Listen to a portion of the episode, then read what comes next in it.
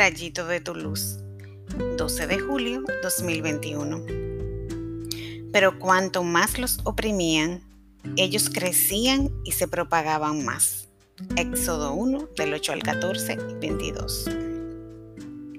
El bien hecho por un hombre a una nación o ciudad se olvida al paso del tiempo. La salvación del pueblo egipcio y sus alrededores de la hambruna no fue la excepción. Hoy en día no sabemos por qué los nombres de ciertas calles, por ejemplo. El nuevo faraón no conocía la historia de los judíos. En vez de investigar, tomó decisiones basadas en el miedo y la envidia.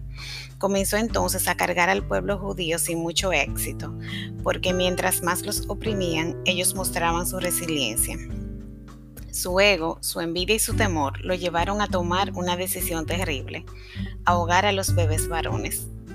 Lo que Faraón no sabía era que los judíos contaban con la ayuda de su Dios y sus acciones atraerían desgracias para su propio pueblo.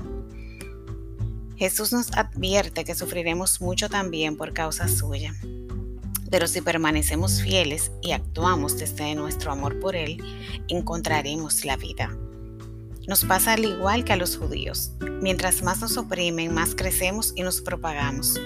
De hecho, la buena noticia se ha propagado en este mundo gracias a las persecuciones de los discípulos que al huir iban predicando por donde quiera que llegaban. Tenemos mártires incontables que entregaron su vida por la fe en Dios. Pensemos en esto cuando nos cueste levantarnos a ir a misa un domingo y que nos sirva de motivación.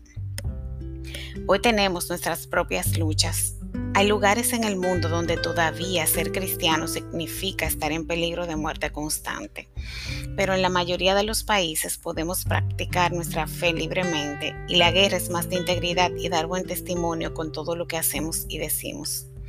Tengamos cuidado de no protegernos tanto que nuestras acciones nos alejen de ser un verdadero creyente. Examinemos nuestra forma de actuar en el trabajo, los negocios, las relaciones con los de abajo y con nuestros seres queridos para que no perdamos la vida en vez de ganarla. Oremos.